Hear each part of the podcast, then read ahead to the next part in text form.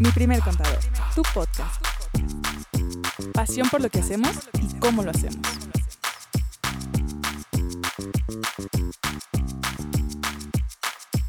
Hola, ¿cómo están? Estamos una vez más aquí en Mi primer contador, tu podcast. Y el día de hoy tenemos un tema, como siempre, muy interesante para las empresas. Es qué pasa cuando ya mi negocio llega al punto donde ya tengo que contratar eh, un equipo de trabajo. Claro, y, ¿Qué onda? y creo que, digo, así como lo, como lo comentas, Andrea, es una realidad, ¿no? O sea, de- definitivamente eh, cuando estás arrancando un proyecto, cuando tienes una empresa, un negocio, eh, pues tocamos madera, ¿no? Ojalá que sea muy exitoso para todos. Llega el momento en que puede ser por gusto, también por necesidad. O sea, ya necesitas integrar más gente a tu equipo, necesitas integrar gente que te apoye en producción, en administración, inclusive hasta en la parte comercial, ¿no? Entonces, es un tema que tarde o temprano se va a volver medular eh, en los negocios y en las empresas. Y entonces, qué bueno, qué bueno que, que existe este podcast y que nos va a explicar cómo funciona. Sí. Y es que aquí es donde muchos sufren porque ya no saben qué hacer en ese punto, ¿no? Oye, ya crecí, ya necesito tener colaboradores, gente que me ayude, gente que trabaje conmigo, pero ¿y ahora qué hago? ¿O qué ¿Cuáles son las opciones? ¿Cuáles son las opciones que tengo y qué implica cada opción, no? Y, y ahí y digo, con, con el objetivo de que también lo puedan tener muy claro y que realmente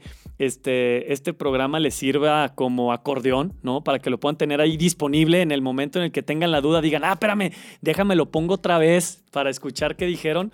Eh, nos gustaría poder clasificar en términos muy prácticos cuáles son las posibilidades y las opciones que se tienen cuando uno está hablando de este terreno, ¿no? El tema laboral, colaboradores. Y las vamos a dividir En, En tres. Ah, oye, si se ponen de acuerdo no les sale, Chicas ¿eh? del coro. ¿Cuáles son esas tres? A ver, platiquémoslas. Ok, yo creo decir- que la primera, la más común, obviamente es cuando yo me vuelvo patrón y ya empiezo a tener empleados formalmente hablando, ¿no? Es decir, los tengo que dar de alta en el Seguro Social, debo de cumplir con todas esas obligaciones que nos marca la ley y tengo que llevar una nómina y entonces ya empezar a cumplir con todas las obligaciones de patrón y colaborador. Y en esa parte entra también mucho las prestaciones de ley, ¿no? Es el típico de que si hay aguinaldo, hay vacaciones, si hay utilidades, pues hay reparto de PTU. Es decir, es una relación laboral en términos prácticos formal, ¿no? Hay un patrón y hay un colaborador. ¿Y cuáles son las obligaciones que tiene un patrón una vez que tiene colaboradores? Importantísimo. Sí, como de forma muy sencillita, tiene que dar de alta su registro patronal, es decir, se va a registrar eh, ante el Seguro Social como patrón para poder dar de alta empleados. Entonces, ya voy a necesitar pagar el Seguro Social de mis colaboradores. Si estoy en un estado donde existe el impuesto estatal, eh, que es el impuesto sobre nómina, pues también tengo que irme a registrar porque ya voy a tener una nómina y entonces tengo impuestos estatales que cubrir.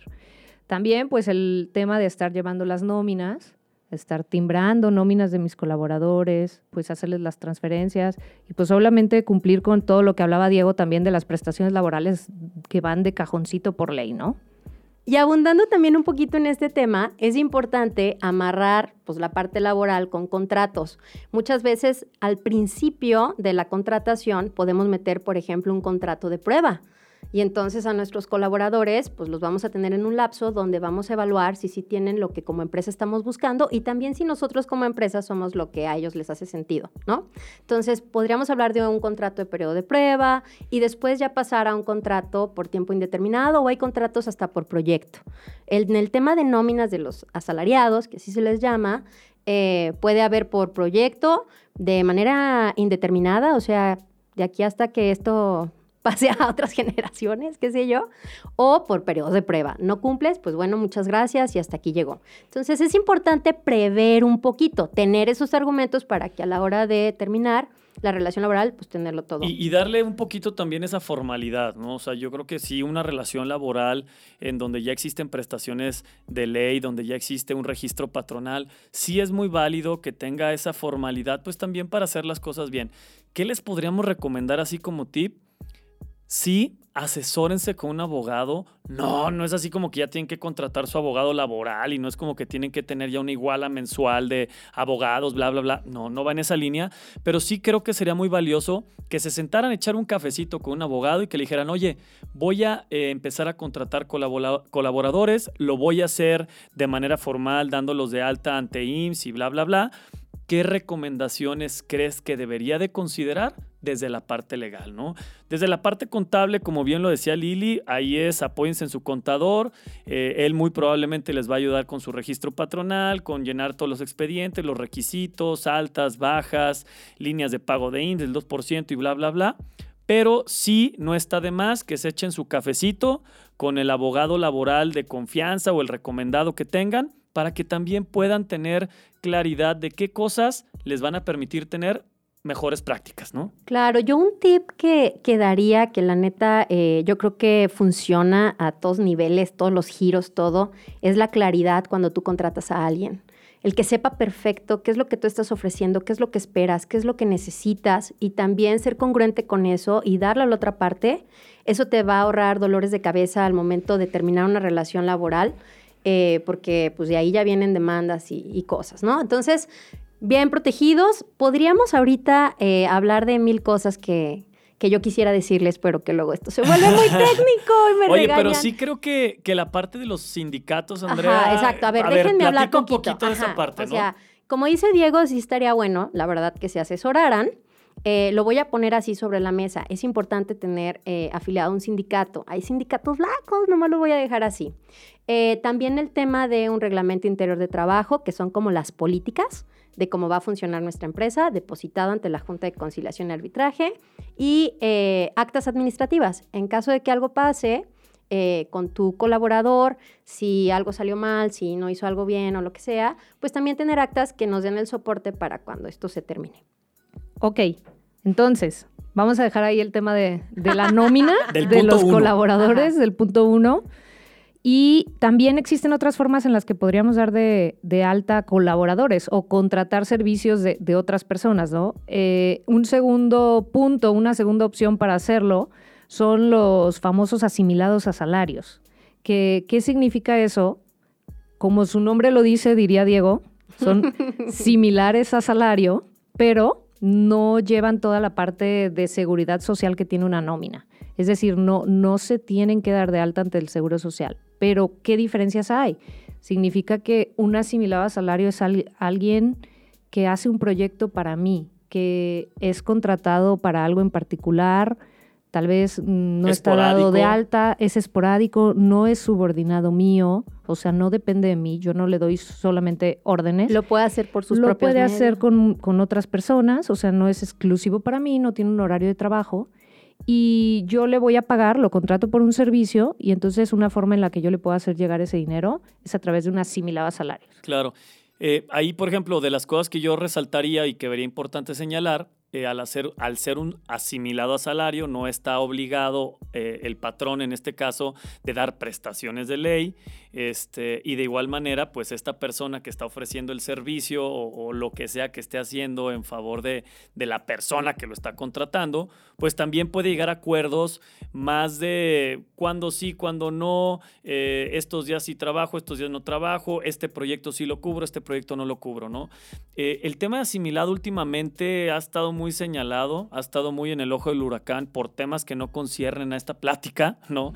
Pero les luego queremos... Vamos a hacer un podcast. De luego platicaremos de eso, pero les queremos confirmar y reconfirmar que sí, el asimilado sí existe, no me le hagan el feo, funciona bien. Es una práctica legal. Es una práctica legal, está respaldada por la ley y se puede hacer. La bronca es cuando ya lo utilizas para otros fines, pero el asimilado a ver, e, e, es una manera totalmente válida eh, en la que tú le puedes retribuir, retribuir a alguien por el trabajo o el servicio que te está ofreciendo, ¿no?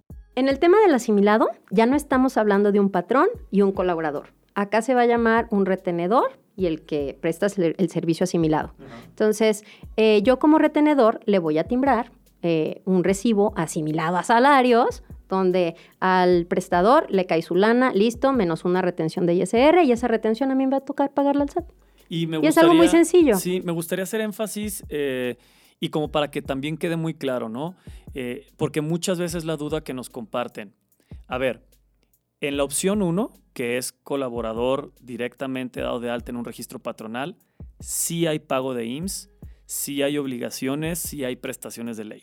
En un asimilado no hay IMSS, no hay prestaciones de ley. Creo que eso sería bien importante que, que lo tengan súper claro para que también el día de mañana pues no, hay, no, hay, no existan esas confusiones, ¿no? No hay indemnizaciones en caso de que se termine la relación. Que mi liquidación, que mi finiquito, a ver, en la parte de una relación laboral sí existe, en la parte de un asimilado a salario no existe una liquidación, un finiquito y todo ese tipo de cosas. Y un punto importante aparte, Diego, para saber si le vamos a pagar por un asimilado o, o por una nómina tradicional, es esa relación de subordinación que existe. Es decir, si solamente trabaja para mí o soy su ingreso principal, eh, trabaja con mis medios, yo le proporciono recursos, eh, eh, tiene un horario laboral, pues ahí estamos hablando de, de, un colaborador, ¿no? Y en teoría lo tendríamos que dar de alta en el Seguro Social.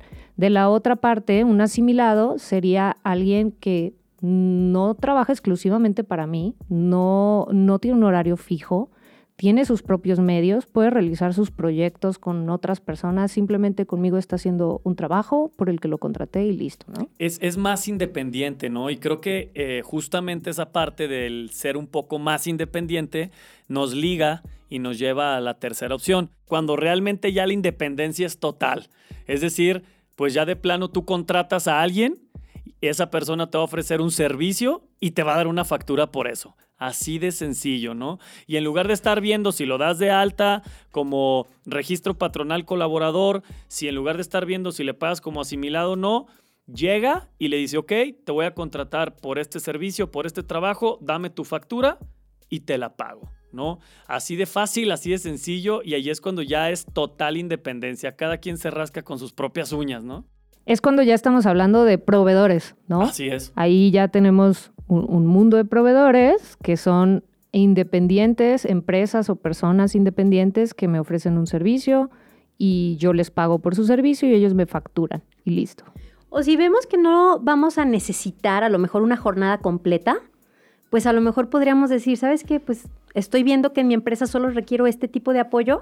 Un freelancer fácilmente cubre este tema. Claro, y, fíjate, Andrea, creo que ese es un, término muy moderno, muy moderno. Felicidades, moderno. Pero bueno, creo que, es, creo que es un tema muy común, ¿no? En la actualidad, este, inclusive son eh, relaciones eh, laborales y empresariales eh, pues muy positivas, ¿no? Porque también la persona que, va a chambear para ti o te va a hacer una chamba dice, oye, mira, eh, no me necesitas de tiempo completo, no tengo que estar ahí, pues vamos haciendo esto, yo hago mi chamba, te doy la factura y te vuelves un freelancer en esa línea, ¿no? Y yo me encargo de todo mi tema fiscal, ¿no? Yo ya llevo una contabilidad porque yo te voy a dar una factura y todo ese rollo ya se encarga la otra parte.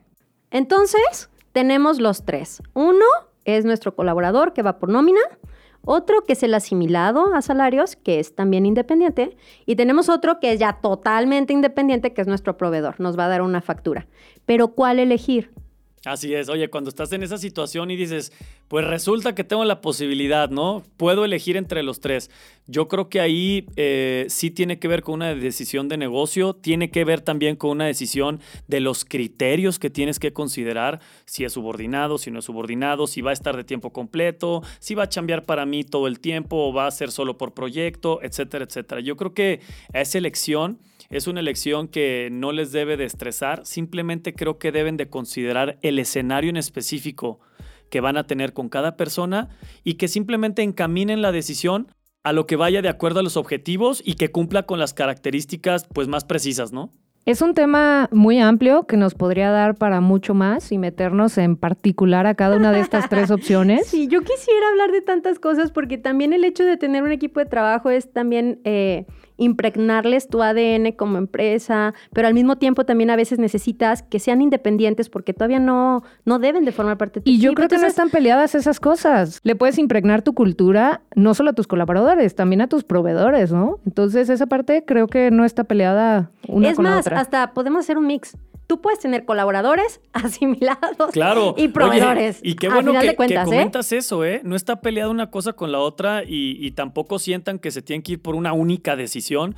O sea, en los negocios y en las empresas existen las tres posibilidades al mismo tiempo y, y realmente funcionando de manera continua. Tú puedes tener Simultánea. tu equipo de trabajo, puedes tener tu equipo de asimilados y al mismo tiempo tienes tus proveedores que te están ofreciendo un servicio y te están dando tu factura. Y aquí lo importante es que, que se asesoren, que siempre estén bien informados para que puedan tomar las mejores decisiones según lo que les convenga más. Bueno, esto fue entonces el tema de qué pasa cuando ya tengo colaboradores. Esperamos haberles resuelto dudas, preguntas y en caso de que hayamos generado más dudas y más preguntas, por favor, háganoslo saber. Será un gusto y un placer poder ayudarles y será un gusto poder resolverlos con el objetivo de que tomen las mejores Y decisiones. un día, y un día yo les prometo que vamos a hacer un podcast. De la cultura. Andrea quiere hablar de la cultura. de los equipos de trabajo y de la cultura de la empresa, claro que sí. Claro, Andrea, con mucho gusto. Gracias. Te vamos a dar el gustito, te lo prometemos. Gracias. Cuídense y recuerden que el café va por nuestra cuenta.